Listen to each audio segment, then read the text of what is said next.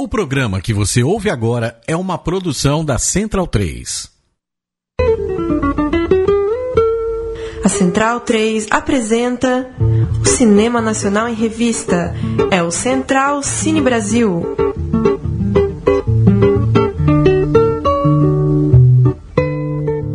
Alô, amigo ouvinte da Rádio Central 3, está começando mais um Central Cine Brasil, edição de número 51, 51 primeira edição do programa que fala de cinema nacional aqui na Rádio Central 3. Eu sou o Lucas Borges. Hoje, ao meu lado e não à minha frente, está Paulo Silva Júnior. Como vai, Paulo? Feliz aniversário. Obrigado. Aniversário ontem, né? É, foi ontem. Ontem, 19 de abril. Valeu, Lucas. Hoje vamos falar de mais um documentário é, atual, contemporâneo.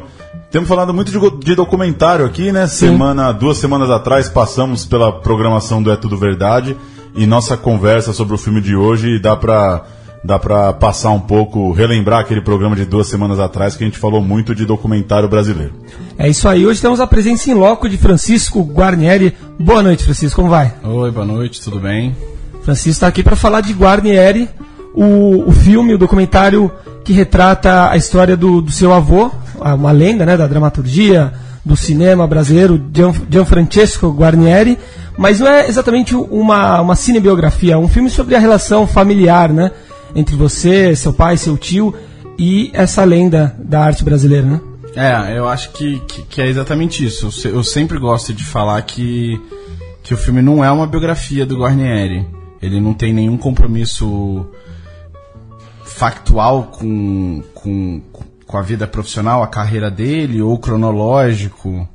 É, ele é uma, um pouco uma investigação sobre, sobre essas relações, e acho que essa relação que tanto ele como avô, como pai, como ele como lenda, como mito, que acho que sempre foram muito presentes nesse meu núcleo familiar. Hoje também temos Murilo Costa aqui conosco, né? Boa noite, Murilo. Boa noite, Lucas. E é sempre legal estar com um convidado aqui, ainda mais quando o convidado é tão íntimo ao tema do filme, né? Sim. Como é o caso hoje. É, eu queria, eu queria começar o papo, Francisco. A gente falou, eu comentei na abertura essa coisa do É Tudo Verdade, a gente até comentou aqui, a programação do É Tudo Verdade tem três ou quatro filmes que se assemelham um pouco com o seu, que são filmes de pessoas retratando seus pais ou seus avós.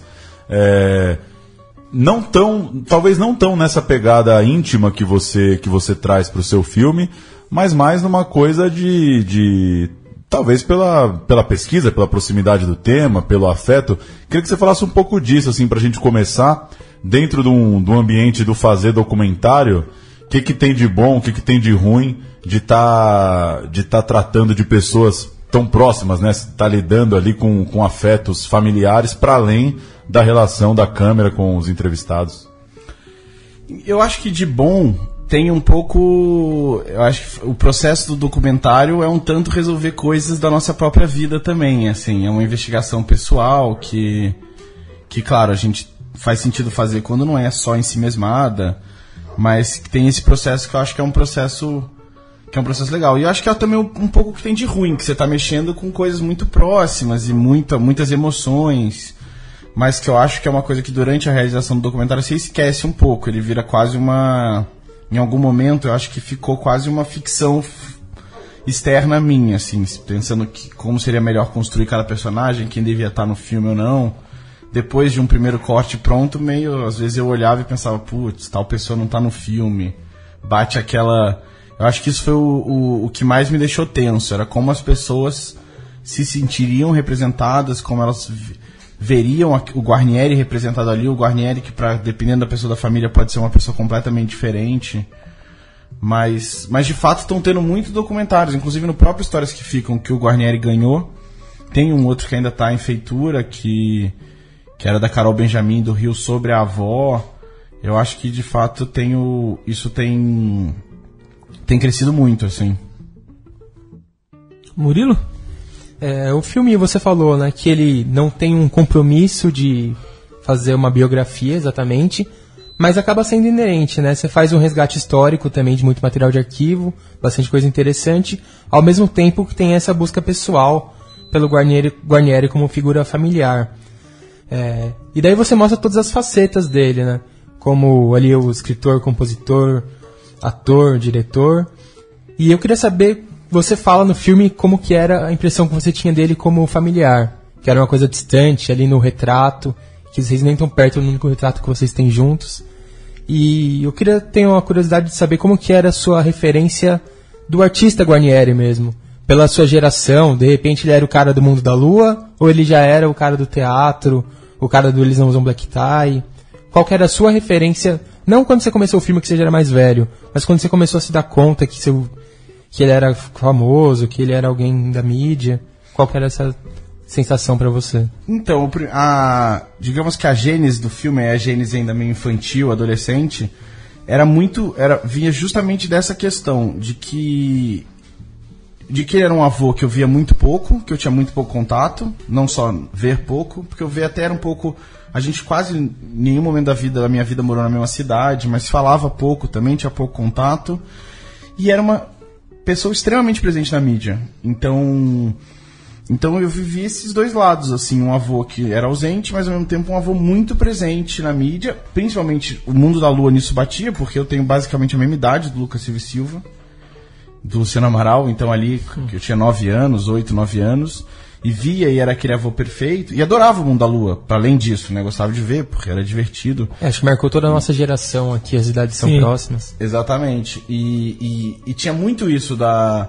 de- em aula, o professor viu meu nome e perguntava, ah, é parente do Guarnieri? As pessoas perguntavam. Então ele era muito meu avô, ao mesmo tempo que ele era pouco meu avô. E isso, em alguns momentos da vida, da infância, me incomodou muito. Mas ele era, pra mim, essa figura. Ele era um ator. Um ator famoso. Depois, com no final da adolescência, assim, com uns 17 anos, eu fiz um projeto no Sesc, em Floripa, eu morava em Floripa, que era uma leitura encenada do Black Tie. E foi a primeira vez que eu li o Black Tie. E aí li, reli, encenei, fiz todo, me debrucei um pouco sobre a obra. E aí foi montando um outro avô que era um, um, um avô que virou uma referência artística pra mim, que eu li e falei, pô, é isso, sabe? Isso é super legal o que ele fez, isso é super importante. Eu não tinha, por mais que as pessoas falassem, eu não tinha noção. E aí fui ler outras peças e, e tal, e aí foi que, inclusive, que eu acho que aí é a gênese do filme mesmo, que é quando eu percebi que existia algo mais ali, que existia uma, uma, uma história importante, uma figura importante, então que, que, que eram dois lados super importantes de serem, serem falados e pensados.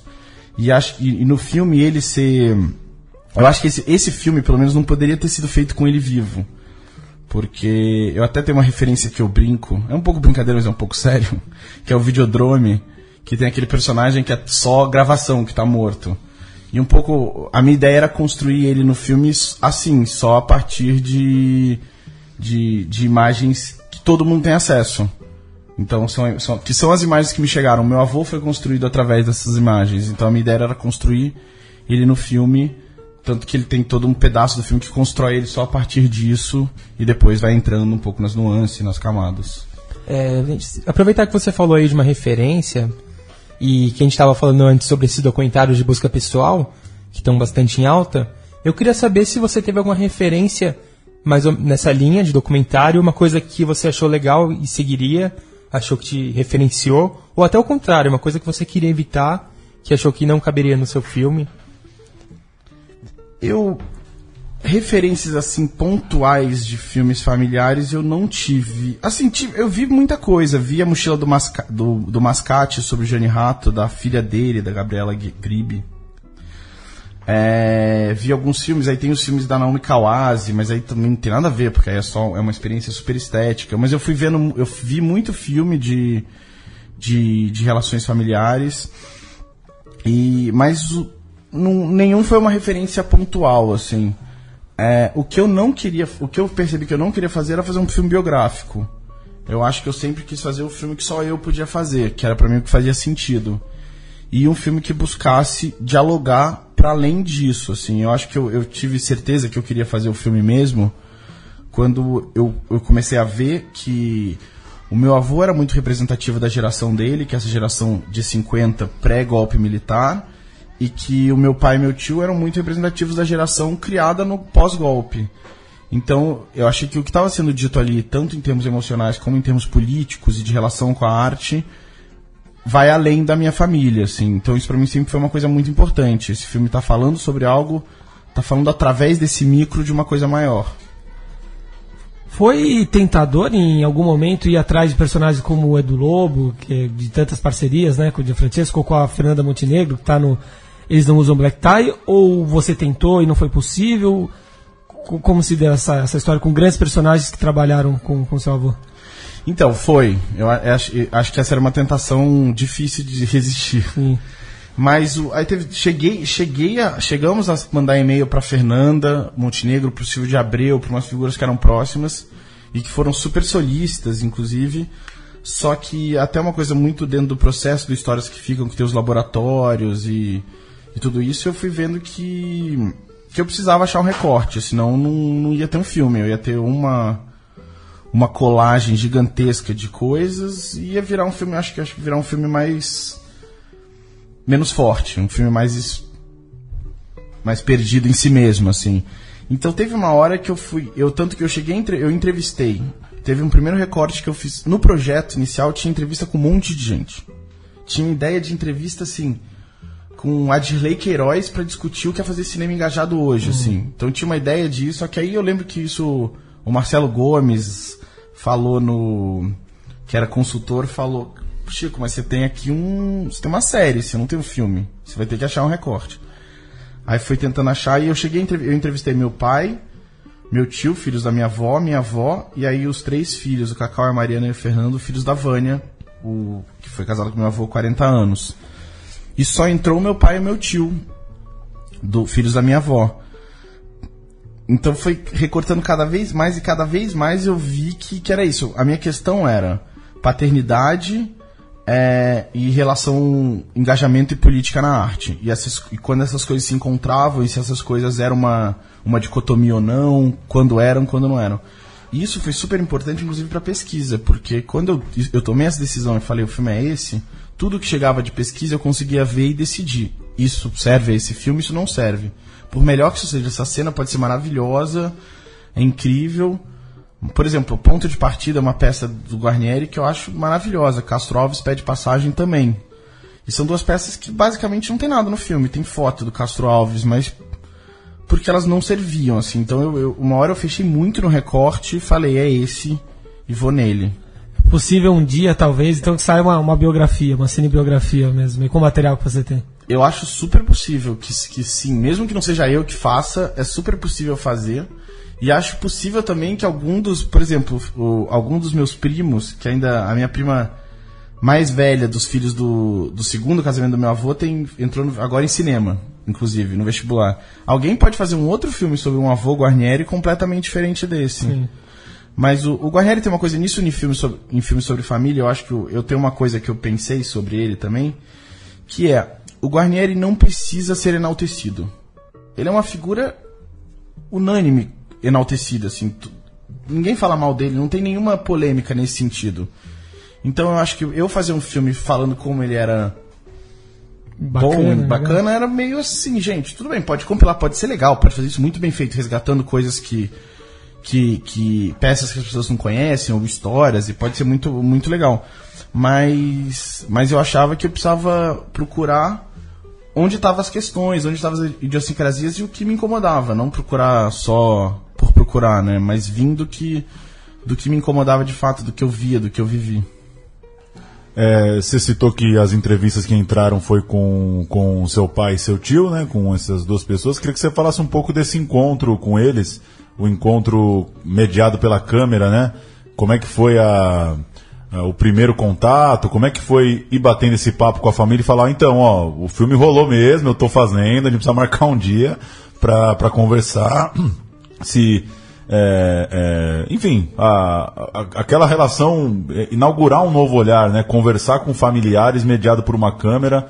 Imagino que o primeiro encontro disso é um impacto, assim, é, é- como que foi? Como você foi se soltando ali no papo? Então, eu- justamente, eu acho que eu tava bem mais tenso do que eles.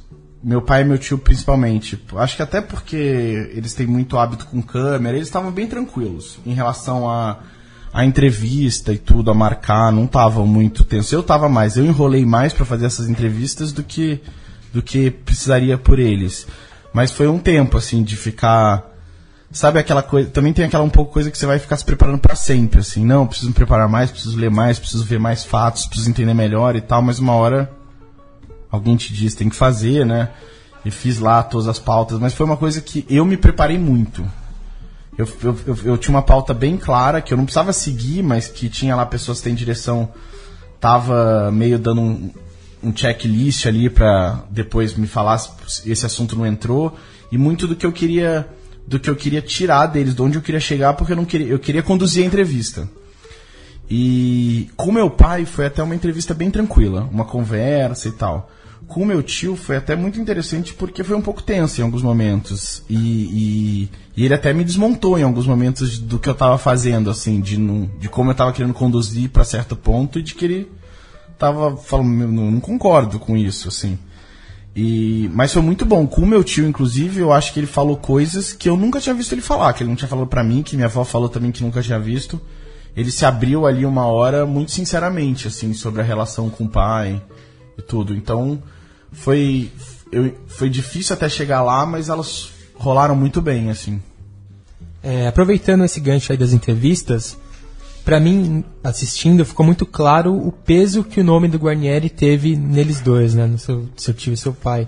O quanto isso pesou na carreira deles e como eles ficavam pensando, será que eu cheguei no nível de ser comparado, de ser um Guarnieri? Será que eu fiz alguma coisa que teve relevância como ele fez? E como isso incomodou eles, né? Até acho que nesse atrito que você disse tem uma parte que é meio nesse sentido. Uhum. E eu queria saber como que foi esse peso no seu projeto se você ficava se questionando, será que eu vou chegar num ponto que esse filme vai ter um sentido diferente, que não vai ser só, igual você falou, uma cinebiografia comum, todo mundo elogiando. Isso durante o projeto e depois na montagem, né? Se você sempre teve certeza que estava no caminho certo, ou se foi foi uma, uma questão difícil ali, que esse peso ficou na sua cabeça um tempo. Eu acho que o, o peso, assim, esse peso do mito Guarnieri, não muito. Mas o que teve foi. O, o, o filme chegou a ter um primeiro corte muito mais ensaístico, muito mais subjetivo, que, que era mais difícil de entender, que era mais de impressões. E uma coisa que eu fui, acho que me moldando até pela própria obra do Guarnieri, por, digamos, por achar que tinha que adotar esse discurso que seria mais justo à memória dele, digamos, ou à obra dele, era de fazer um filme que se comunicava claramente, assim, de montar um discurso que tivesse ali um. Não precisa ser necessariamente um filme. Acho um filme narrativo que, que, que tivesse um discurso que as pessoas entendessem, acompanhassem o filme, assim. Porque eu acho que eu, isso ficou muito claro na, no discurso e na obra do Guarnieri, de que ele era um cara que falava claramente as coisas, sem nenhum de, sem, de, sem ter nenhum detrimento do, da estética, da forma, mas com uma certa prioridade ao que está sendo dito de fato. Então, eu, eu não me sentiria bem se eu fizesse um filme. E assim, acho que poderia ser feito e ser bom, um filme só ensaístico, assim. Mas em algum momento eu pensava, por exemplo, ah, Pan Cinema Permanente pode ser uma referência. É um filme que eu acho incrível. Mas depois eu vi que não, que sobre o Guarnieri não era isso. É, então acho que teve, teve essa influência, assim. É, até pela própria linguagem dele, né? Que as peças dele falavam com todo mundo, com todas as classes, eram bem diretas, como você falou. É. Não era aquela coisa artistona mesmo. É, e isso foi uma coisa que foi muito legal, foi que o filme estreou em Tiradentes na praça. E aí foi um público gigante de pessoas não necessariamente com interesse em cinema ou mesmo em teatro, e putz, foi muito legal. Na praça aberta todo mundo ficou até o fim. Assim, eu achei que o filme ali me pareceu que estava cumprindo esse papel de, de, se comunicar, que eu acho super importante. O filme foi exibido na Mostra de Tiradentes, é, na, na Mostra da CSN agora, né? Então, é, ele, ele foi Tiradentes lá, no, em Tiradentes, aí teve Aqui na Tiradentes também, SP. Né? Cinesesc, e né? agora estreia nessa mostra itinerante da, da, dos histórias que ficam da Fundação Sim. CSN. E vai estar tá na Tudo Verdade também. Não. Não está na Tudo Verdade, não. né? Sim. Não. É, porque o É Tudo Verdade e o Tiradentes são conflitantes, sim, né? Sim, uhum. Mas o é, aqui em São Paulo ele passa agora dia 3 de maio, no Centro Cultural São sim. Paulo. E o que, que, você, que, que você pensou durante montagem, lançamento a respeito de um tema que não dá para fugir, que é do momento político do país. Tem uma, me parece, pelos filmes que a gente vem conversando aqui, que essa questão de, de ter o realizador de cinema enquanto também um, um, agente que precisa se impor nos debates, nos discursos, nas entrevistas, e você tá com um filme debaixo do braço de um cara que né, assume, até no próprio filme, de que a arte dele, o trabalho dele encenar também era levar o discurso político dele pro, pro Brasil e pro mundo. É, fazendo um exercício de, de tentar imaginar, é, é, um exercício bem hipotético de imaginar esse filme em outras épocas, talvez ele não seria tratado tão dessa forma. Você acha que te, teve um pouco disso? A repercussão tem um pouco também de uma coisa de, pô, é, são bons tempos para ouvir o Guarnieri? Alguma coisa nesse sentido? Eu acho que sim, acho, acho completamente, porque de fato, acho que o, nunca o discurso do Guarnieri da, da obra dele teve tão tão atual, tão, tão importante de ser, de ser passado para frente como agora. E eu acho que essa é outra coisa importante que eu acho que o filme tem que fazer. Mesmo que um documentário tenha um alcance restrito, a gente sabe, mas teve uma coisa que eu acho, tem uma coisa que eu acho que o Guarnieri sempre fez, inclusive, que é, é isso, passar em escola, ter um debate. Se você passa para um grupo de jovens, conversa sobre, a pessoa vai ver e tal. Eu acho que o Guarnieri tem uma coisa muito interessante no discurso dele, que é a questão de, de defender, sobretudo, uma luta coletiva, né? Que eu acho que é um discurso atemporal e que é uma briga que a gente perdeu. Não acho que perdeu para sempre, pode se recuperar, mas hoje é um mundo completamente individualista e acho que o Black Tie é sobre isso e, e outras peças do Guarnieri é, assuntam isso. E, e, eu acho que, que isso é muito importante, assim, eu, a gente está até vendo ele, de ele passar em escolas municipais do Rio, eu vou ter uma sessão que vai ser com professores, e isso é uma coisa que me anima muito, porque eu acho que, que tá ali de um jeito, eu tentei colocar de um jeito que envolve toda essa parte emocional, que também bota os dois lados da coisa, mas que tá lá claro de que a luta coletiva é, uma, é a única luta de verdade, que ficar pensando só no, no nosso crescimento individual é uma coisa que no fundo não dá em nada. Aproveitando que, que Francisco falou de eles não usam black tie, a gente tem um bloco de história aqui no programa e hoje escolhemos esse filme, né? Filme do Leon Hirschman adaptado, né? Da, da obra do, do Gianfrancesco Guarnieri, para falar um pouco sobre, para discutir com você também, né, Francisco? Vamos apresentar antes, então. É, Eles Não Usam Black Tie, filme de 81, é, dirigido por Leon Hirschman, baseado na peça homônima do Gianfrancesco. A peça estreou em 58. O filme é de 81. Peça estreou em 58 aqui em São Paulo. É, registrar também que na lista recente da Abracine, o longa ficou na posição de número 14 entre os 100 melhores filmes brasileiros de todos os tempos. Além do Guarnieri, tem Fernanda Montenegro, Milton Gonçalves, Carlos Alberto Richelli, Beth Mendes, Fernando Ramos da Silva, Francisco Milani, Lélia Abramo, Flávio Guarnieri, entre outros. É, o Eles Não Usam Black Tie recebeu o Leão de Prata no Festival de Veneza e também, além dessa repercussão na Itália, que o próprio, o próprio Risman levou um, um, o prêmio, o FIPRESS, lá em Veneza, ganhou também um prêmio no Festival de Havana, o próprio Gianfrancesco foi o melhor ator do ano de 82 é, do prêmio APCA, aqui em São Paulo. Então, um filme que, é, à época, um sucesso é, é, é, é direto na crítica e nos festivais. Falar um pouco então, Francisco, de Eles Não Usam Black Tie. Qual, que é tua, qual foi tua relação primeira com esse filme?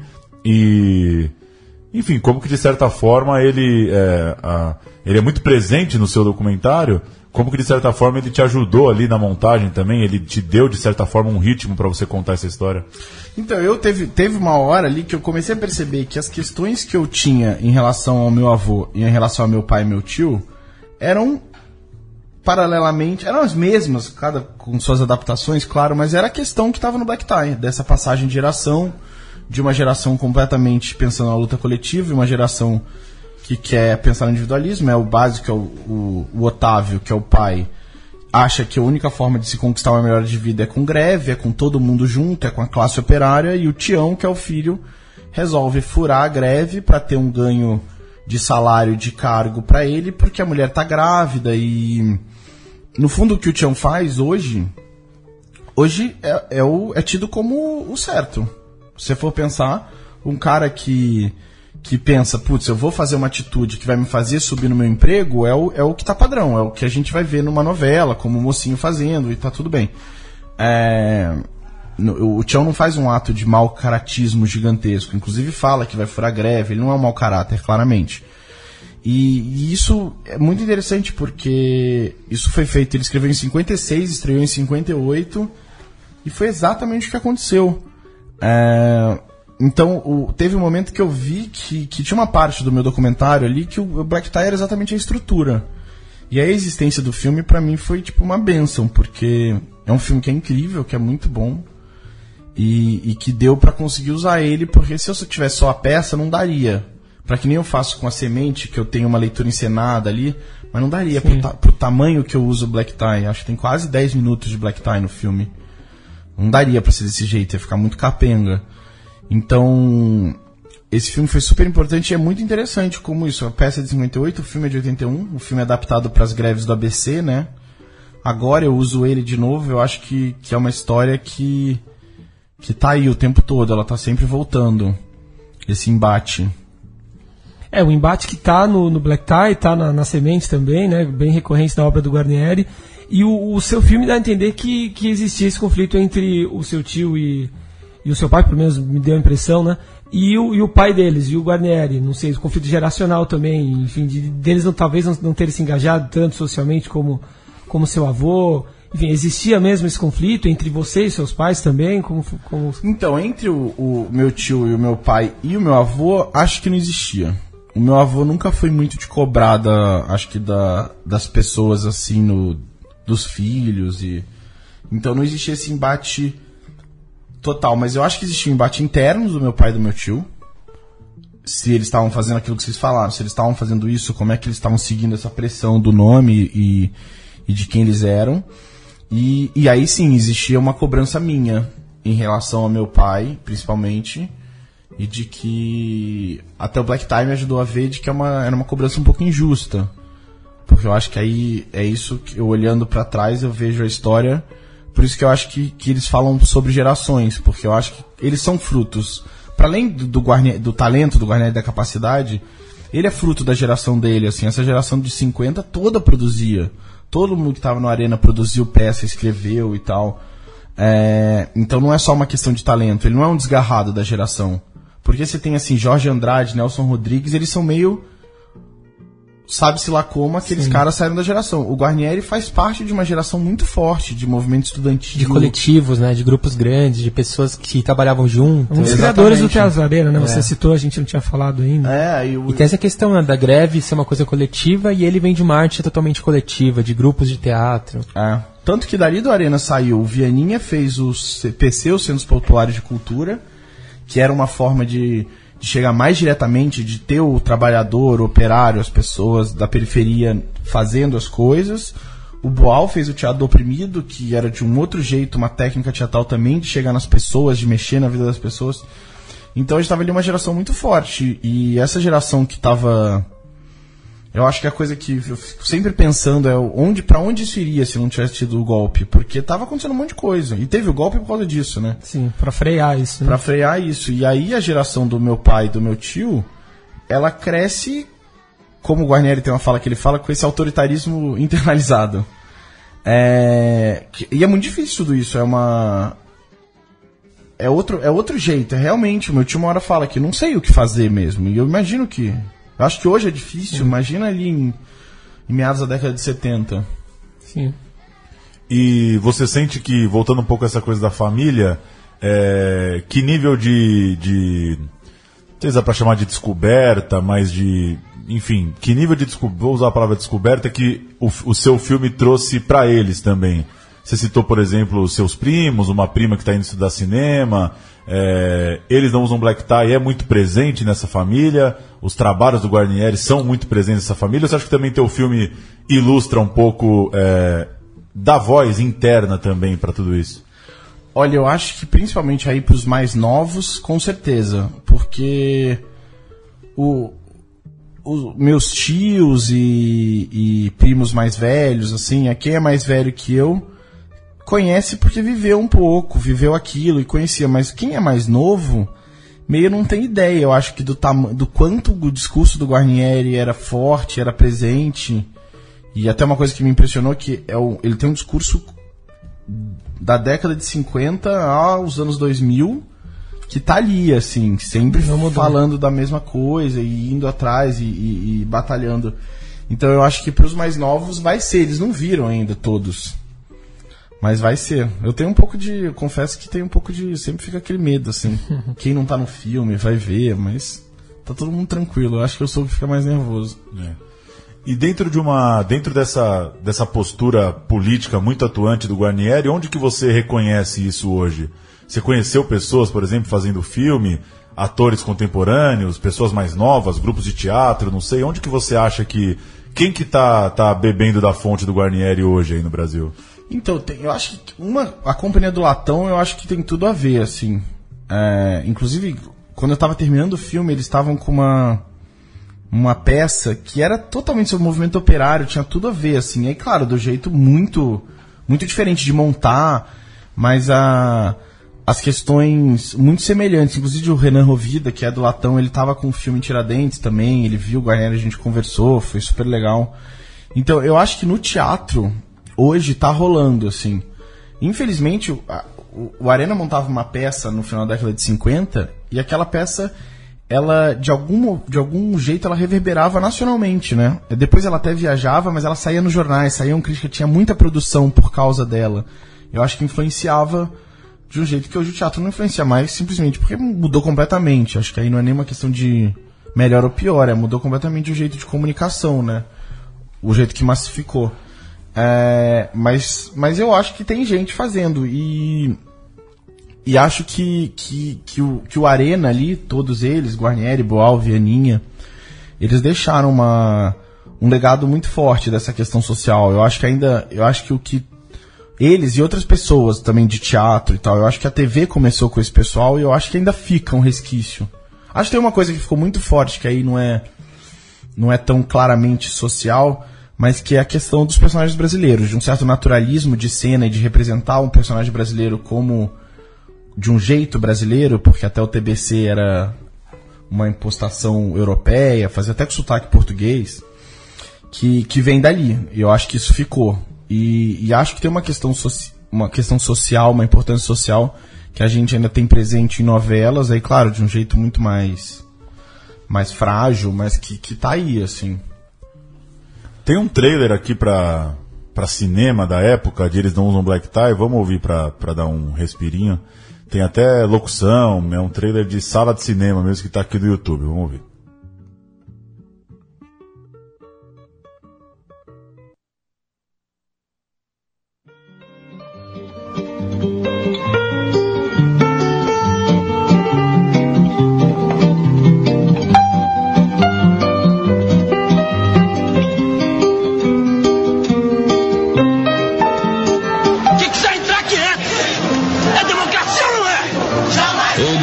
Usam black tie. Após grande sucesso nos Estados Unidos, Argentina e Itália, está de volta ao filme brasileiro mais premiado de todos os tempos. Bem que tu ainda há pouco estava falando em greve. Pelo amor de Deus, Otávio, não me venha com confusão de novo, tá? Um filme de Leon Hirschman, da peça de Gianfrancesco Guarnieri, uma obra-prima do teatro brasileiro. Preocupado por causa da criança? Palavra, Tião, eu sou capaz de entender. Eu só não quero que você case por obrigação. Oh, não é nada disso. Essa questão lá da fábrica, esse negócio de greve, sempre dá bom. Olha, Tião, você está se borrando de medo. Esse seu casamento às pressas, eu não vou perguntar por que você resolveu assim tão de repente, tá deixando você mais medroso ainda. É greve geral, porra! Todo mundo pro estádio! Eles não usam black tie. No calor da greve explodem as emoções. Tião e Maria lutam para realizar sua grande paixão. Otávio e Romana vivem um grande amor. Um amor para toda a vida. A polícia chegou, você sai de perto, viu, Otávio? Não vai bancar o valente lá, não. Não precisa se preocupar.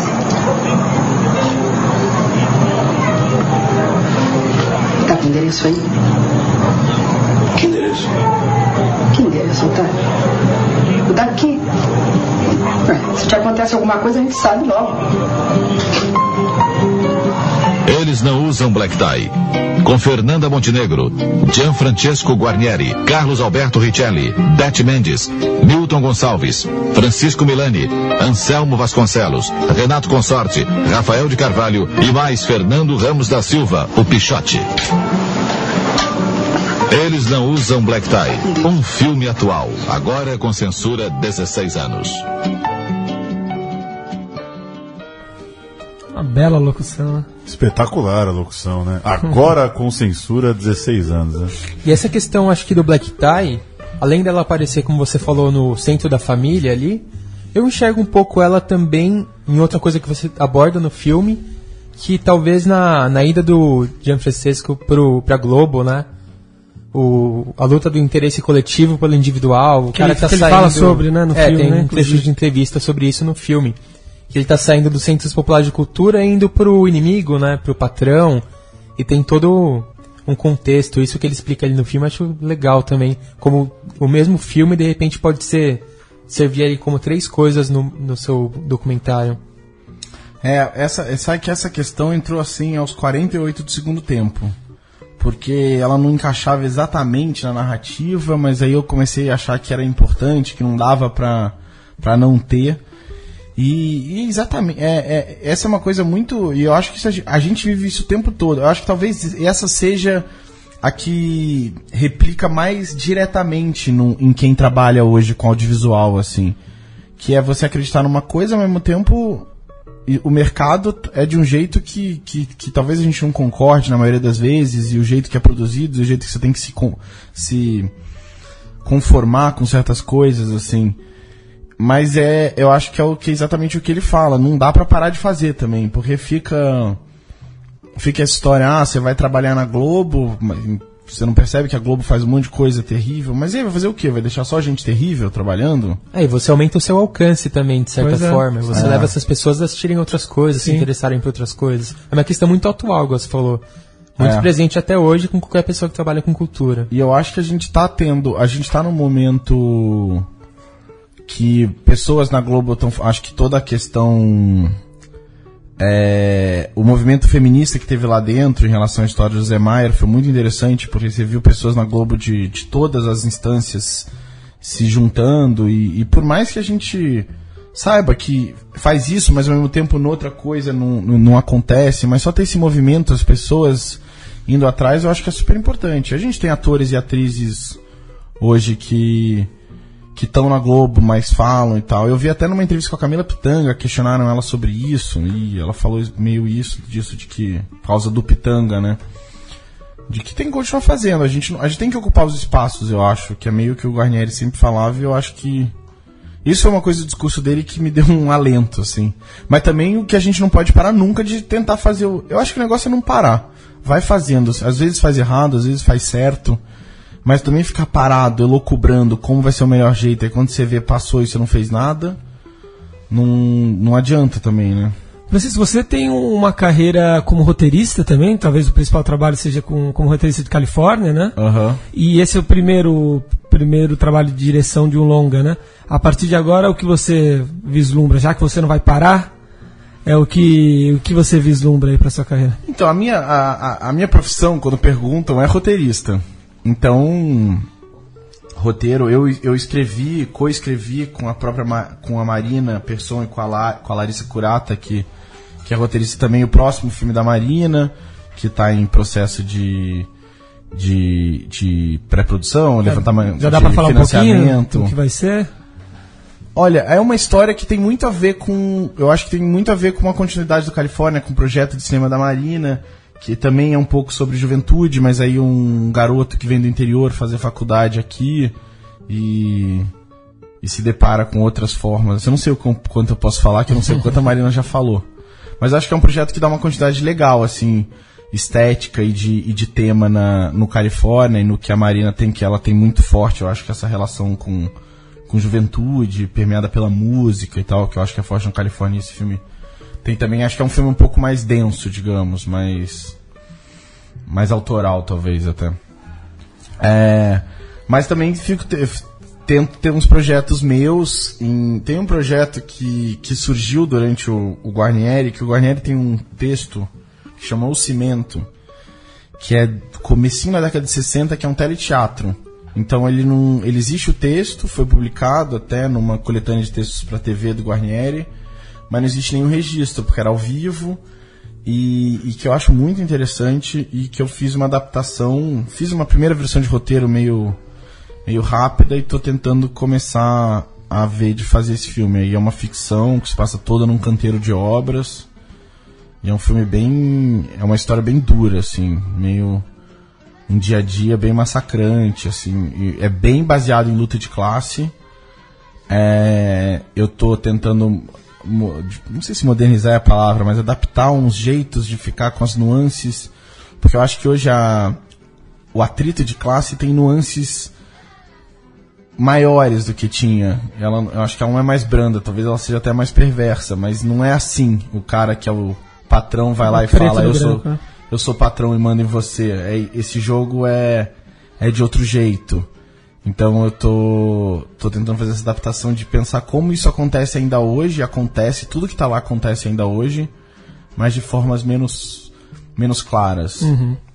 Sim. Só para registrar, a gente citou a Camila Pitanga, ainda não conseguimos né, gravar um programa sobre Pitanga.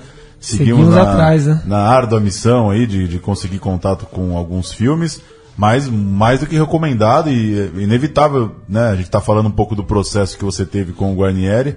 É, o Pitanga já, já é outra onda, né? Já é o Pitanga daquele jeito dele espontâneo, falador, contador de história, é, é, fanfarrão, um cara super é, é, super do movimento sexual, né, no jeito de falar, muito presente ali. Ele visitando, né, ele revisitando antigos amigos e antigas histórias. É, muito boa fazer essa fazer essa dobradinha, né? É, assistir os filmes meio é, próximos um do outro, em dias próximos e bem interessante, assim, vale muito a pena ver Pitanga também. É, inclusive em Tiradentes o Pitanga abriu a praça e o Guarnieri encerrou a praça. Olha, né? E você gostou? Gosta do Pitanga? Eu não vi. Não viu? Eu ainda não vi também. Eu preciso ver, porque quando ele passou em Tiradentes eu não tinha chegado ainda. Uhum. E agora eu preciso ver ele em cartaz. Verei. Vale demais, impressionante, né? Com 80 anos, o Pitanga jogando capoeira e andando de um lado pro outro. O cara é tem uma energia fora do normal, né? Vamos para as notícias? Passar pelas notícias. Nos dias 7 e 8 de junho, o Museu da Imagem do Som, Miss, vai receber o cineasta Kevin MacDonald, premiado O Último Rei da Escócia, para uma masterclass de dois dias. É uma, uma, masterclass sobre as diferenças entre direção de documentário e ficção, um tema sobre o qual é, volta e meia a gente trata aqui. Essas inscrições são gratuitas, estão abertas até o dia 16 de maio e devem ser realizadas pelo e-mail inscrições, sem acento, arroba bigbonsai.com Eu acho que foi no, no, programa passado, né, Murilo, que você fez. Não sei se foi o Graziano, alguém perguntou é, ao, ao, entrevistado sobre se o filme dele era ficção, era documentário, se existe Foi o Graziano fez né, essa pergunta, direção de que cada vez está mais estreita essa do, linha, né? Diretor do, do corpo, pois do é, corpo difícil, delito, né? difícil chamar um curso sobre isso, né? Vamos é. ver o que, que, que, ele tem a dizer. O que, que, você tem a dizer sobre isso? Então, o, o, corpo delito é do mesmo edital do Guarnieri, né? Sim, então a gente fez todo o, pro, o, processo juntos. E eu lembro que porque a primeira vez que eu vi, eu falei pro Pedro, eu falei, Pedro, isso é uma ficção, não me engana. E, e é exatamente, você olha e fala, cara, esse filme é muito bem enquadrado. Você tem uns quadros ali, tipo o, o Ivan falando com a mãe dele, cada Sim. um numa extremidade do quadro e tal. E, e é realmente, isso fica. Desde, sei lá, jogo de cena. Desde muito antes, né? Mas jogo de cena, Serras da Desordem, a gente tem Sim. uns filmes aí que você. que mexem com isso. Então, eu, eu, eu, por exemplo, no Guarnieri, várias vezes eu pensei ele como roteiro, como poderia ser uma ficção. Eu vou construir é, esse personagem. Só que é isso, é, eu acho que tem você tem um limite, porque você existe uma realidade que você não vai inventar. Eu não tinha como inventar um material do Guarnieri que não exista. E, e acho que um limite moral, ético também, que é: eu não posso transformar o meu tio e meu pai em coisas que eles não são. Até poderia. Sim. Eu acho que daria pra fazer isso, mas eu não, não acho que nunca um quem faz um documentário pretende fazer isso, manipular de tal forma. A não sei que seja uma coisa muito específica.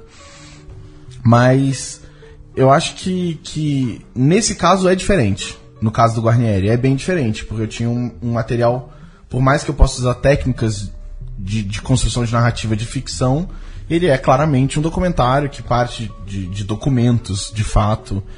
Mas tem casos como o Corpo de Delito que eu acho que a Flerta, mistura, né? a mistura vai ficando grande. Isso é, isso é muito legal, né? E ele citou a mesma questão que você sobre isso de linha tênue entre documentário e ficção, que a principal é a ética, né?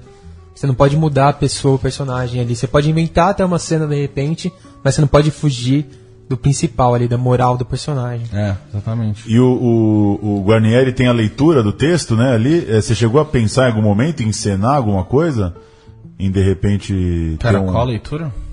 É, tem, tem uma cena de, semente, de- né? é, da leitura da semente, Ah, né? sim. Você chegou a pensar em, em, de repente encenar alguma coisa, brincar um pouco com isso, assim, ter um, ter um cine teatro ali no filme? Então, o que, eu, o que eu achei, eu achei que eu fui até onde eu achei, eu achei que era um limite que dava. Eu, eu tinha medo de que se você começa a se assumir muito como encenação, é, de ficar muito capenga, de ficar uma encena, ficar uma cena ruim. Você não vai ter tempo de fazer uma puta peça no meio do teu filme. né? É, exatamente. Então eu, fiz de um jeito simples, meio uma leitura, mas em pé, pra ter alguma dinâmica, poder ter um plano contra E plano. tem, tem um trecho que você lê com, com seu, seu meu pai, pai. com seu pai também, É. né? Do, do Black Tie, né? É, ali foi um pouco. Eu achava legal ter o texto original também do Black Tie, daquela cena, mas como é um, um embate pai e filho, eu acho que foi um pouco um jeito de eu me assumir no meio ali de tudo também, de que, de que eu não sou só um observador de fora, eu também sou. Por mais que eu acho que isso seja implícito ao filme, mas eu acho que ali eu. Era importante pra mim eu botar minha cara a tapa junto de algum jeito. Sim. Essa aula do Kevin McDonald é para se inscrever precisa anexar um e-mail, uma carta de motivação, tal, um currículo, as aulas são ministradas em inglês e junto com, com, com esse curso, com essa masterclass também vai haver uma mostra de cinema com os filmes do, do diretor es- escocês entre 10 entre 6 e 10 de junho, eh, fazendo parte da 21ª edição do Cultura Inglesa Festival. Festival de Cannes anunciou nessa quinta-feira a programação da quinzena dos realizadores, a principal das mostras paralelas lá da renomada premiação francesa. O Brasil estará com o filme na seleção de curtas, É Nada. É, o filme, esse curta é do mineiro Gabriel Martins. E Michelangelo Antonioni é o próximo homenageado do Centro Cultural Banco do Brasil. A partir de 26 de abril, o cineasta italiano vai ganhar uma retrospectiva completa de sua obra, com programação prevista para o Rio de Janeiro, entre 26 de abril e 22 de maio, São, Paulo, 26 de abril também a 22 de maio, e Brasília, de 3 a 29 de maio. Essa mostra, Aventura Antonioni, também vai passar pelo Cinesesc aqui em São Paulo, de 11 a 17 de maio. Conta com a exibição de 34 títulos, incluindo os clássicos Blow Up, Palma de Ouro em Cannes, indicado a dois Oscar, Deserto Rosso, Dilema de uma Vida, Leão de Ouro em Veneza, A Noite, filme que levou o Urso de Ouro em Berlim. Os filmes serão exibidos em película ou em digital, 11 a 17 de maio, no Cinesesc aqui em São Paulo, a mostra Aventura Antonioni. Eu apostaria que se o Graziano estivesse aqui hoje, ele ia falar que são boas oportunidades para se dormir confortável. Ia falar que Blow Up é uma merda? É a, me- melhor, a melhor dormida de São Paulo é o Cinesesc atualmente, Murilo, numa mostra. Não, eu gosto bastante do Antonioni. Eu gosto. Acho que o Graziano teria essa opinião, mas eu gosto bastante. Acho que ele é um cara que sabe enquadrar muito bem. Tem um senso estético ali absurdo. Nossa, Passageiro, que filme. Eu gosto muito do A Noite, a trilogia toda ali, né? Começa com a aventura, tem a noite. Mas o Cine Sesc não no Antonioni, mas é um bom lugar pra aquela poltrona depois É confortável fora. demais, A do né? Cinearte também é muito Nossa, boa. essa é uma beleza. Curso Nacional. Eu já, em mostra de São Paulo, naquelas coisas, cinco filmes por dia, eu já entrei ali pra... Nossa. Só que Ah, eu eu já entrei um morri dia... num filme no Cinesesc que eu não vi nada. Dormi o filme inteiro. Eu uma vez no Cinearte entrei num filme, só que era um filme, um documentário sobre futebol, e aí era tipo muito divertido, eu não dormi. Mas eu vi pelo menos o filme, era legal. Cabine de imprensa do É Tudo Verdade, então, 10 da manhã. né? Esse é um, esse é um desafio absurdo. Até tem um cafezinho expresso antes, mas às vezes não é suficiente. Putz, né? o problema é que você vai pegar um cara tipo Albert Serra. O Albert Serra, o filme pode ser muito bom, mas você pode dormir mesmo assim. Porque Pois aí não é. é uma questão da qualidade do filme, é de que, pô, Sono para, mesmo. tem né? três horas. te leva, te induz ao sono. né? E, É e, e- não, eu ia perguntar pro Francisco pra gente fechar, que que cita um, um filme aí, da, recente, brasileiro, que filme que mexeu com você, que você viu aí esse ano, ano passado, o que, que, que você tem curtido aí de diretores brasileiros? Cara, pegando até a- o gancho do filme do, do, do Gabriel Martins em Cannes, tem o Ela Volta na Quinta, dirigido pelo André Novaes e fotografado pelo, pelo, pelo Gabito, que é, cara, eu acho esse filme genial. E que também transita entre documentário e ficção, né? É. Ele também caminha ali numa linha bem tênue. Totalmente. Eu acho que, pô, foi um filme que me marcou muito ano passado. Bacana. Boa. Ah, e aproveitando aqui o gancho já passou, mas elogiar o Califórnia, que é um filme que eu gostei muito. Eu gostei legal. bastante também. Acho que ele tem um recorte que o cinema brasileiro não pega muito. Acho que talvez por um medo de parecer filme americano, de, de não ser aquilo exatamente a nossa cultura, mas, pô, aquilo influenciou a gente pra caramba, aquelas músicas, aqueles É. discos. É, legal. E acho que toca bastante a gente quando, quando assiste. Achei bem sincero, bem legal. Nossa. Isso aí. Valeu, Francisco, pela sua presença. Parabéns pelo filme. Boa sorte na carreira do filme e que você volte em breve aqui aos- Valeu, aos gente. estúdios. Obrigado, foi, foi ótimo o papo. A gente termina o programa de hoje, então, ouvindo o teaser de Guarnieri. Até a semana que vem. Tchau.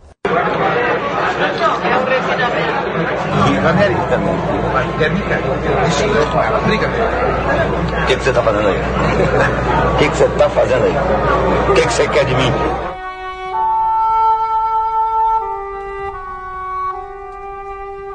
Minha relação com meu avô foi uma espécie de não relação. Essa é a única foto dele com todos os filhos e netos reunidos. Me chama muita atenção o espaço entre nós dois, mesmo com a gente sentado no mesmo banco. Quem é Gianfrancesco Guarnieri? Não tem uma coisa que eu acho é difícil de responder, como acho difícil o autorretrato. Autorretrato eu acho que sai sempre unilateral. Né? Minha vontade é dizer de um lado, né? é um cara maravilhoso, e de outro lado surge logo a autocrítica e diz que é um cara péssimo. Eu acho que nem uma coisa nem outra. Eu acho que a resposta do que a gente é está na nossa relação e está no mundo. Eu acho que as respostas que a gente dar aos outros.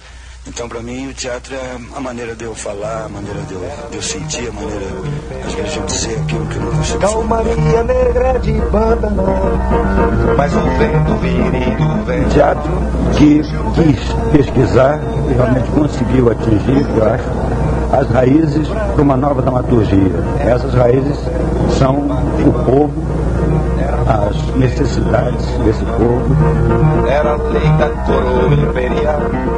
Quero que você tome seu rumo. O rumo que você escolheu. Porque esta não é, nunca foi e nunca vai ser a casa de um fura-greve. Não é que eu, que, eu, que eu determine que a obra tenha de ser exclusivamente uma obra que trate de problemas sociais. Eu acho que sempre trata, porque ela reflete o posicionamento do homem, que é o artista. Você ouviu uma produção da Central 3. Para ouvir a programação completa, acesse central3.com.br.